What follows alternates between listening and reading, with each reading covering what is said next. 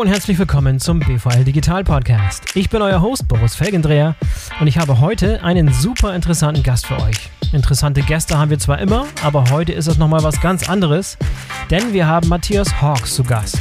Herr Hawks ist einer der einflussreichsten Zukunftsforscher im deutschsprachigen Raum. Ich habe ihn während der Corona-Krise in seinem Homeoffice in Wien erwischt und herausgekommen ist dieses interessante Gespräch über die Zukunft und die Wirtschaft nach Corona. Viel Spaß! Herr Hawks, herzlich willkommen zum BVL Digital Podcast. Schön, dass Sie dabei sind. Ja, hallo. Herr Hawks, ich glaube, es gibt gerade in Zeiten von Corona niemanden, der sich gerade keine Gedanken über die Zukunft macht. Deswegen gehe ich davon aus, dass Sie als äh, Zukunftsforscher sicher hoch im Kurs stehen. Ich weiß aber, dass Sie kein großer Freund von solchen Zukunftsprognosen sind, sondern die Herangehensweise, die Sie bevorzugen, ist so eine Regnose. Was ist genau eine Regnose und wie funktioniert die, wenn man sie richtig macht? Also ich hab, bin jetzt 25 Jahre Zukunftsforscher und ich habe die Erfahrung gemacht, man kann Prognosen machen, auch sehr begründete und auch oft ziemlich stimmende. Es interessiert nur kein Schwein. also es klingt absurd, ja, weil Sie ja zu Recht sagen, es gibt ein großen, großes Bedürfnis danach. Aber ich sage Ihnen eins, unter uns gewissermaßen, in Wirklichkeit interessieren sich die Leute immer nur für Bestätigung dessen, was sie erwarten. Ja, das ja. ist eben was anderes. Also wenn ich eine Prognose bringe, das, das mit dem Weltbild, den Erwartungen des Menschen, dem ich diese Prognose mache, nicht übereinstimmt, sagt er, das, das ist kein seriöser Zukunftsforscher. Ja? Mhm. Ähm, und das ist zum Beispiel jetzt ist in der, in der Corona-Zeit ist das wunderbar erkennbar. Ähm, da gibt es nämlich einen großen Grundsatzstreit. Und dieser Grundsatzstreit ist darum, gibt es eigentlich eine neue Welt nach Corona? Oder gibt es überhaupt einen nach Corona? Das ist ja nochmal eine andere Frage. ja. Oder kommt alles so, wie es vorher war? Ja? ja. Und die Menschheit teilt sich wirklich da fast 50 zu 50. Also äh, die einen werfen mir vor, nackten Optimismus oder Idealismus, dass sich äh, überhaupt etwas verändern kann, weil der Mensch ist ja äh, unwandlungsfähig. Ne? Aber das ist eigentlich nur ein innerer Glaube. Also die Leute selber glauben eigentlich, dass sie sich nicht ändern können. Mhm. Deshalb projizieren sie das in, der, in die Welt. In Wirklichkeit ist es natürlich so, dass je, kein Mensch kann existieren, ohne sich zu wandeln. Ja? Also mhm. menschliches Leben ist immer Wandlung. Wenn sie werden geboren, das ist schon eine unheimliche Krise. Dann wachsen sie auf, dann kommen sie in die Pubertät, dann machen sie eine Berufsgründung. Es sind ja immer Krisen. Ja? Und, ja. und die verändern uns. Und deshalb bin ich irgendwann mal äh, zur Technik übergegangen, machen wir mal ein Spiel. Versetzen Sie sich ein halbes Jahr in die Zukunft und schauen Sie zurück. Ja? Was sehen. Sie in einem halben Jahr, wenn Sie auf dem Markusplatz in, in, in Venedig sitzen, in einem Straßencafé? Wie sieht der Kellner aus? Äh, wie sehen die Gesichtsmasken aus? Gibt es Flugzeugstreifen am Himmel? Ist dort am, am, am Pier, ist da wieder ein 3000 Leute Boot, äh, ein, ein Kreuzschifffahrtboot, wo, wo die Touristen rausquellen? Was fühlen sie? Und dann kommen wir nämlich an die innere Prognose jedes Einzelnen ran. Also das ist wie so eine Meditation, wo, wo man quasi über seine inneren Zukunftseinstellungen und das kann ich wiederum supervisieren. Also ich kann dann ähm, natürlich in, in meiner Erfahrung mit diesen inneren Projektionen umgehen und kann sagen, wie wahrscheinlich ist das. Ja, also als Systemforscher können wir natürlich mit Wahrscheinlichkeiten nur arbeiten. Hm. Aber ähm, äh, da, das ist eigentlich ein spannendes Spiel. Davon handelt ja mein Text, die Zukunft nach Corona. Und ich glaube, das ist kein Zufall, dass der, ich glaube, der ist inzwischen vier Millionen Mal angeklickt worden. Ich kann das überhaupt nicht mehr überscheinen. 15 Sprachen übersetzt. Ja, Wahnsinn. Und mhm. das hat was damit zu tun, glaube ich, dass ich den Leuten ihre Zukunft zurückgegeben habe. Weil, ja. äh, weil es blöde ist, ein Zukunftsforscher ist natürlich auch immer deshalb eigentlich unbeliebt, weil er den Leuten ja irgendwas verordnen will. Er will ja irgendwie behaupten, es wird so und so und dann mögen die Leute das gar nicht. Ja. Und letztendlich muss man wissen, Zukunft wird immer von uns allen gemacht. Also mhm. man kann jetzt sagen, ich als Einzelmensch kann ja gar nichts tun, um die Zukunft zu beeinflussen, aber das stimmt nicht. Wir haben ja in der Corona-Krise erlebt, in unserem persönlichen Umkreis, der plötzlich ganz klein wurde, konnten wir ganz Großes bewirken. Ja, wir haben eine Verantwortung dafür, eine Formungsmacht. Wir waren nicht ohnmächtig, wie wir glaubten. Und das mhm. gilt natürlich auch für alles andere, für unseren Beruf, für unser Berufsumfeld, wir sind nicht ohnmächtig, wir gestalten die Welt. Und das ist eine schockierende äh, Tatsache, wenn, wenn man die Menschen damit konfrontiert. Das, eigentlich mögen wir das auch oft gar nicht so gern. Ja? Wir möchten gern lieber jammern. Darüber, ja. Oder Angst haben. Angst haben ist auch so eine schöne Art, sich zu distanzieren. Ja? Oder Angstbehauptungen haben. Ja. Wie, wie sehe denn so eine Regnose konkret für den globalen Handel und für globale Lieferketten aus, wenn man mal so ein Gedankenspiel durchspielt? Ja, also dass man sich quasi vorstellt in meinem Unternehmen, mhm. also die, Ihre Branche ist ja so vielfältig, dass man sie kaum benennen kann. Ja. Ja. Da gibt es Leute, die wirklich nur mit digitalen Systemen arbeiten. Es gibt aber auch Leute, die auf dem Bock sitzen und äh, tagelang durch die Gegend fahren mit, äh, als Lastwagenfahrer. Das ist, mhm.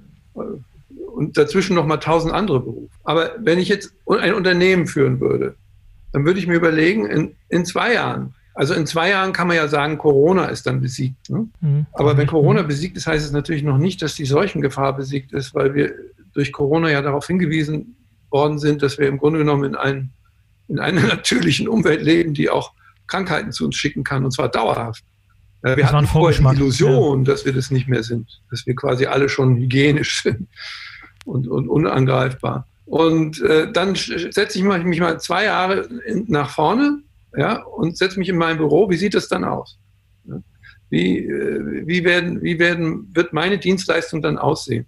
Und da werden Sie merken, einige kommen sehr ins Schwindeln. Also hm. denen wird heiß und kalt, weil sie merken, dass, die können sich das gar nicht vorstellen. Das weist nämlich darauf hin, dass vielleicht das eigene Unternehmen so keine Zukunft hat. Also deshalb, diese Übung erfordert einen gewissen Mut. Mhm. Wir haben nämlich zwischen unseren Ohren eine Zukunftsmaschine. Die ist durchaus in der Lage vorauszuahnen. Die ist ziemlich komplex gestaltet. Dafür ist sie von der Evolution nämlich geschaffen worden. Deshalb haben unsere, unsere Vorfahren ja Vorratshaltung gelernt und Logistik gab es ja früher auch schon in der Steinzeit nicht. Hat man Vor Vorratslogistik gehabt. Ne? Das Mammut wird zerlegt, eingepökelt ja. und so. Ja. Und wir machen Handel mit dem Nachbarstamm oder auch nicht. Wir wissen ja nicht, ob der uns überfallen will, aber wir versuchen es mal. Das waren ja die Anfänge von Logistik. Und ja, und äh, wie, äh, wie sieht das eigene Unternehmen aus? Ja? Und dann, dann, dann nähert man sich nämlich zwangsweise den Fragen. Wenn man dann zurückschaut, kann man natürlich, wenn man es geschickt macht, auch sehen, wie bin ich eigentlich in einen neuen Zustand geraten. Also nämlich in einen Zustand, der dafür angepasst wäre. Ich glaube, die Welt in zwei Jahren ist ganz gut voraussagbar. Äh, nur diese reine Voraussage, die nutzt relativ wenig, weil sie im Kopf nicht viel freisetzt. Das ist das, ist das Problem. Mhm. Also die Welt wird in der Tat nicht so rasend viel anders aussehen, aber es wird sich einiges erheblich verschieben. Mhm. Märkte werden sich verschieben unsere Produktionsweisen werden sich verschieben. Meine These ist ja, dass im Grunde genommen Corona eine Übungsphase für die globale Erwärmungsfrage ist. Flattening the curve, also die Kurve abflachen. Das war ja die Parole, äh, mit der wir den Virus bekämpft haben und ja auch erfolgreich bekämpft haben bis jetzt, mhm. trotz Rückschlägen. Nicht? Und mhm. ähm, Flattening the curve müsste ja auch heißen, wir müssten die Kurve der Erderwärmung mal so abflachen, dass in der Zwischenzeit auch nochmal neue Technologien gefunden werden könnten. Und vielleicht können wir das auch. Also ich glaube, das ist einfach, die Krise macht die Fragestellung, die wir ganz zart in der Vor-Corona-Zeit schon hatten, ja, wie, wie organisieren wir das überhaupt sinnvoll? Für Menschen sinnvoll, für die Natur sinnvoll, dass wir Waren über diesen Planeten von A nach B transportieren, die verstärkt das, die verschärft das. Und das gibt uns vielleicht den Schub, ein bisschen intensiver über Zukunft nachzudenken. Glauben Sie, dass einer der wichtigen Unterschiede zwischen, zwischen der Corona-Krise und dem Klimawandel einfach die Tatsache ist, dass die Folgen des Klimawandels so weit in der Zukunft scheinen und so wenig greifbar und so wenig fühlbar, dass, die, dass diese beiden Krisen schlecht zu vergleichen sind? Nein, weil wir sehen ja die trockenen Sommer. Ja, also ist das, das Rück- oder, oder auch die Überschwemmungs- äh, Phasen, die, die, die, also wir sind ja inzwischen schon, schon auch in der Erfahrungsweise drin, nicht so, mhm. so ist es nicht. Aber äh, sagen wir mal so, die, die, die globale Erwärmung gibt uns natürlich noch, noch andere Delegierungsspielräume. Ja. Also wir können sagen, wir können das gar nicht, weil wir, was sollen wir denn machen? Ja? Wir können unser Verhalten nicht ändern. In der Corona-Krise waren wir gezwungen, auch vom Staat, unser Verhalten zu verändern. Mhm. Und manche Leute brauchen das offensichtlich. Ja. Das hat auch den Staat gestärkt übrigens. Ja, ich glaube, wir haben ja vorher auch eine regelrechte Staatsverachtung gehabt. Jetzt wissen wir auch, was wir, was wir an ihm haben. Manchmal muss er einfach eingreifen. Und es ist eben so, also ich erlebe das ja immer, ich, zum Beispiel beim Autofahren. Ich fahre seit zehn Jahren Elektroautos. Ich bin am Anfang diese Scherbeln gefahren, die wirklich eher lächerlich aussahen.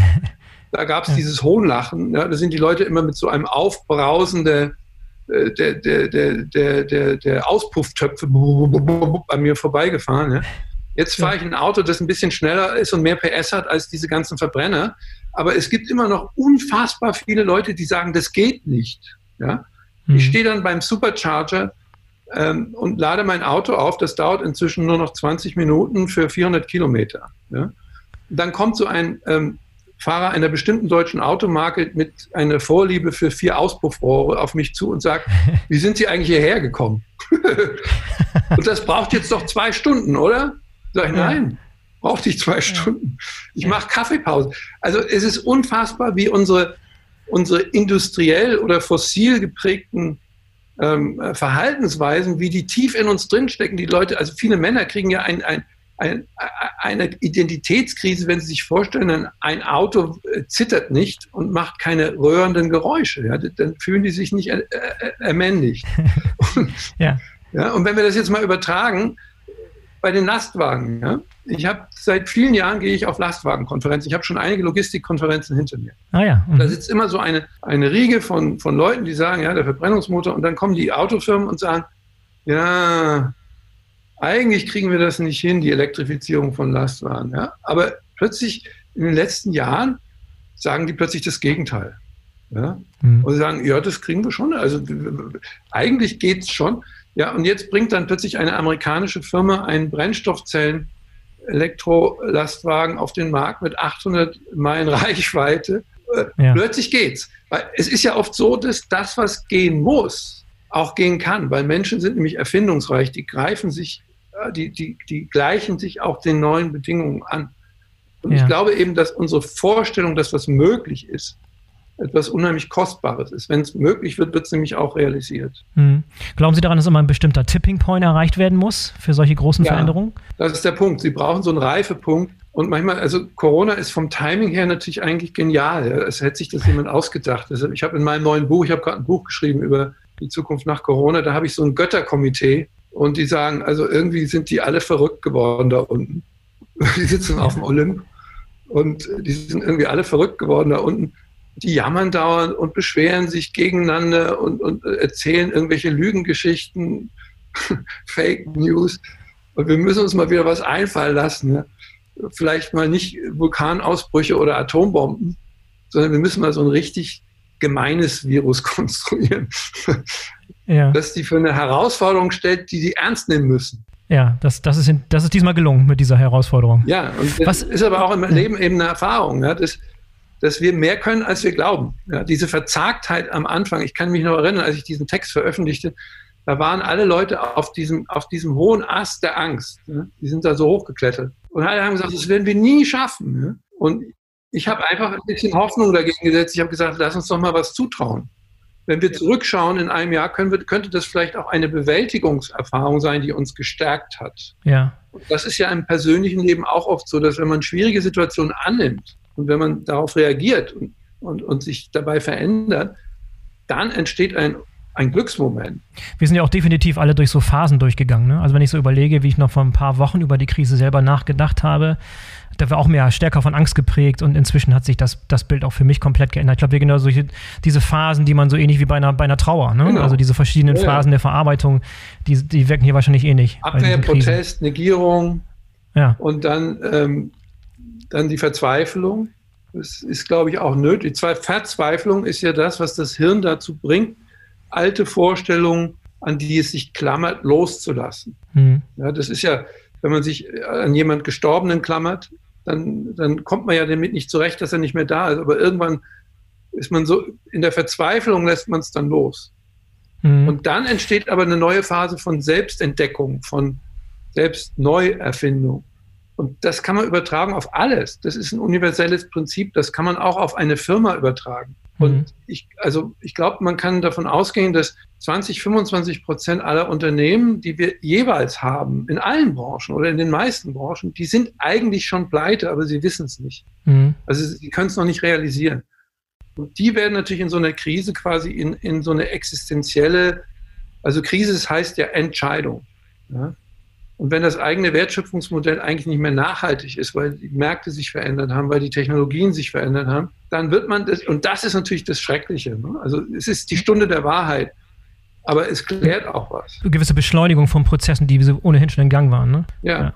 Ja, wenn es, ich habe ich hab gehört, dass Sie an, an, an verschiedenen Stellen die, die 2020er Jahre schon mal als das Jahrzehnt der Resilienz beschrieben haben. In, inwiefern ist das, ist das der Fall? Naja, der Begriff äh, ist ja inzwischen bekannt, obwohl er ein Fremdwort ist. Resilienz heißt ja, dass ein System eine gewisse Robustheit in sich haben muss, eine Anpassungsfähigkeit, eine Varianz, damit es nicht zusammenfällt. Ja? Also wenn es so auf, man sagt im Norddeutschen, auf Kante genäht ist, ja. wie, wie unsere alten äh, Just-in-Time. Die Just-in-Time-Logik ist ja entstanden aus den Business-Gurus der 90er Jahre. Ja, also das waren damals die, die in die Autoindustrie eingeritten sind und haben gesagt, wir müssen jetzt mal hier so und so viel tausend Leute entlassen. Ich kritisiere das überhaupt nicht, ja, sondern ich stelle es nur dar, wie es damals gewesen ist. Wir müssen jetzt globale Wertschöpfungsketten entwickeln, wo wir keine Lager mehr haben, wo wir keinen überflüssigen Ballast mehr haben und wo wir quasi mit viel geringeren Kosten, also auch an menschlichen Kosten, ein Auto zusammenbauen können. Das war damals der Beginn von Just in Time. Das erfordert aber ein System, das jederzeit rund um die Uhr 100 Prozent verfügbar ist. Und das ist unrealistisch, weil kein komplexes System kann ohne Störungen existieren. Das ist auch für den menschlichen Körper nicht so. Deshalb ist es ja, wenn Sie nicht schlafen, dann werden sie richtig krank. Also auch Logistikketten müssen mal schlafen können. Also die, die, brauchen, die brauchen Regenerationsräume. Ja? Sie brauchen wieder Lagerhaltung. Und äh, sonst sind sie dauernd an, an, an, an der nervösesten Spitze, weil man nur dort sich im Markt halten kann. Anderes Beispiel, Flugzeuge. Ja, wenn die Preise immer billiger werden, ist natürlich irgendwann die Kapazität, wenn darüber, wenn es einen reinen Preiswettlauf gibt, dann geht das System irgendwann in die Grütze. Und wir sehen mhm. momentan ja überall, dass die Branchen, die so auf Kante genäht waren, dass die immer mehr in eine Ecke kommen, wo sie gar nicht mehr weiter existieren. Schlachthöfe jetzt. Ja? Das waren ja, Arbeitssysteme, die waren wirklich auf Kante genäht, immer nur auf Preis. Und das ist dann äh, empfindlich. Entweder ist es empfindlich gegenüber Moralstürmen in der Gesellschaft oder ist es empfindlich gegenüber einfachen Störungen, funktionalen Störungen. Mhm. Also da viel mehr, ja. Mhm. Weil die Moral ist dann, ist dann am Ende doch äh, ziemlich egal auf oder äh, kann eben so oder so bewertet werden. Aber es ist eben ähm, ein, ein richtig, ein gutes Leben hat auch Reserven, sage ich mal so. Ja? Also ich sage immer, ich brauche ein bisschen Reserve an Wein im Keller. Und zwar dauerhaft. Ja. ja. Glauben Sie, dass so eine, eine, Restwahrscheinlichkeit besteht, dass das Gedächtnis der Menschen und der Unternehmen sehr kurz ist und dass die Fehler in der Vergangenheit einfach wiederholt werden, wenn die Krise vorbei ist? Nein, so würde ich es nicht ausdrücken, weil äh, es, das ist bei manchen Menschen so. Also bei manchen mhm. Menschen so, die sind unfähig, ein anderes Denk- und Fühlsystem zu entwickeln. Die können Erfahrung, auch intensive Erfahrung, nicht wirklich wahrnehmen. Und äh, das ist der entscheidende Punkt. Äh, aber in Wirklichkeit ist es eben so, dass ein, äh, wenn es nur 30 Prozent der Menschen sind, die sich verändern, hat das unheimliche Auswirkungen in der Gesellschaft. Mhm. Ja? Also wir müssen nicht davon ausgehen, dass, ähm, dass alle äh, ein, ein, Sie sehen ja auch diese ganzen Verrückten, die ganzen Trolls, die jetzt wiederkommen, die Verschwörungstheoretiker, die versuchen ja eigentlich das Alte zu bewahren, indem sie eine irre Konstruktion von, von Verschwörungen drüber setzen. Das ist ja der Versuch, quasi die Vergangenheit wiederherzustellen. Die Leute gibt's immer. Aber der Anteil der Leute, die sich ändern, die verändern sich. Und eine, auch eine Minderheit kann manchmal eine unheimliche Wirkung in der Gesellschaft mhm. äh, vollbringen. Herr Hawks, dann vielleicht abschließend nochmal, ähm, was ist jetzt für Sie gesehen so das Positivste, was man aus dieser Krise mitnehmen kann?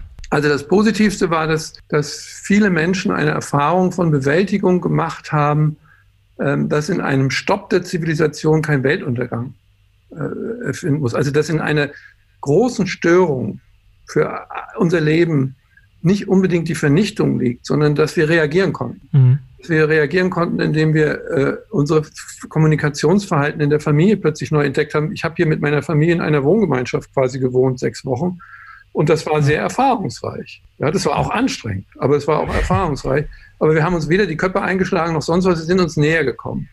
Und ähm, äh, das war auf der persönlichen Ebene. Und dass Einzelunternehmer plötzlich kreativ wurden und versucht haben, sich neu zu erfinden.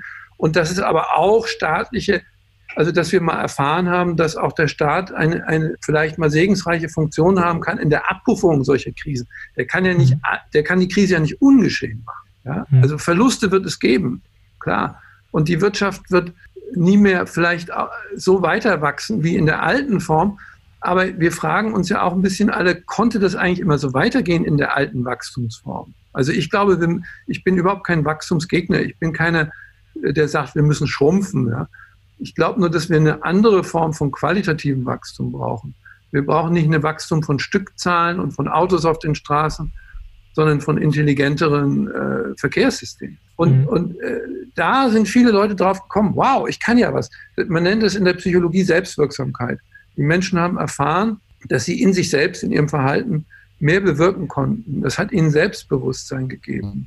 Auch Firmen haben erlebt, dass sie vielleicht äh, mehr Kollegialität haben äh, und Flexibilität, auch mal wirklich durch so eine Grütze durchzusteigen. Ja? Ja. Wie gesagt, das gilt immer nicht für alle. Es kann nie für die gelten, die zum Beispiel an der Front gegen das Virus in einem Krankenhaus gekämpft haben oder die wirklich massiv pleite gegangen waren. Aber da muss ich, auch das klingt jetzt wieder zynisch und so ein bisschen Boris Palmerhaft, aber ähm, ja, manche Firmen wären sowieso pleite gegangen.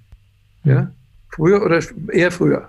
Und, und, es gibt den Staat, der momentan noch mit aushilft. Ne? Also der Staat federt schon gut ab, das haben Sie auch erwähnt, äh, dass das System funktioniert. Da können wir froh sein, dass wir in Europa so funktionierende Staaten haben, die das, äh, das, das Schlimmste abfedern können. Sozusagen. Wir haben mehr Resilienz, als wir glauben. Ja. Und, äh, und wir können vielleicht ein bisschen loslassen, diese übertriebene panische Sicherheitsangst. Ja? Also sobald irgendwas Kleines schief geht, dann, dann äh, rasten wir vollkommen aus.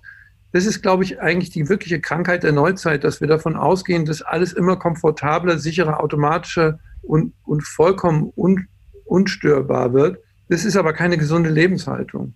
Das ist, äh, das ist unvital. Ja? Dadurch werden sie immer schläfriger und, und, und lullen sich selbst in ihre eigenen Ängste ein. Und das ist, das ist für viele Leute durchbrochen worden. Das nenne ich die Corona-Euphorie ich habe viele Leute erlebt, die gesagt haben, ich habe mich in dieser Krise irgendwie neu entdeckt. Ich weiß gar nicht wie, ja, aber mhm. irgendwas ist passiert.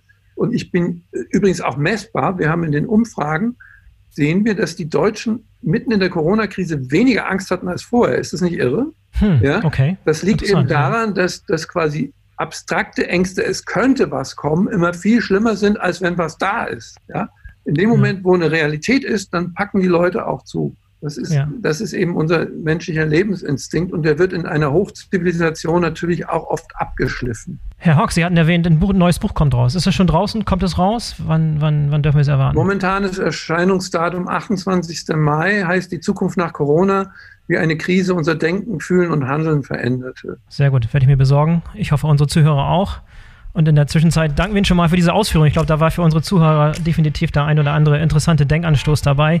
Ich wünsche Ihnen viel Gesundheit und noch viel, viel geschäftlichen Erfolg mit Ihren Zukunftsforschungsprojekten und viele Grüße nach, nach Wien. Vielen ja, Dank für das Gespräch, Ihnen. Der, der neue Abschiedsgruß heißt übrigens, bleiben Sie gesund oder werden Sie es?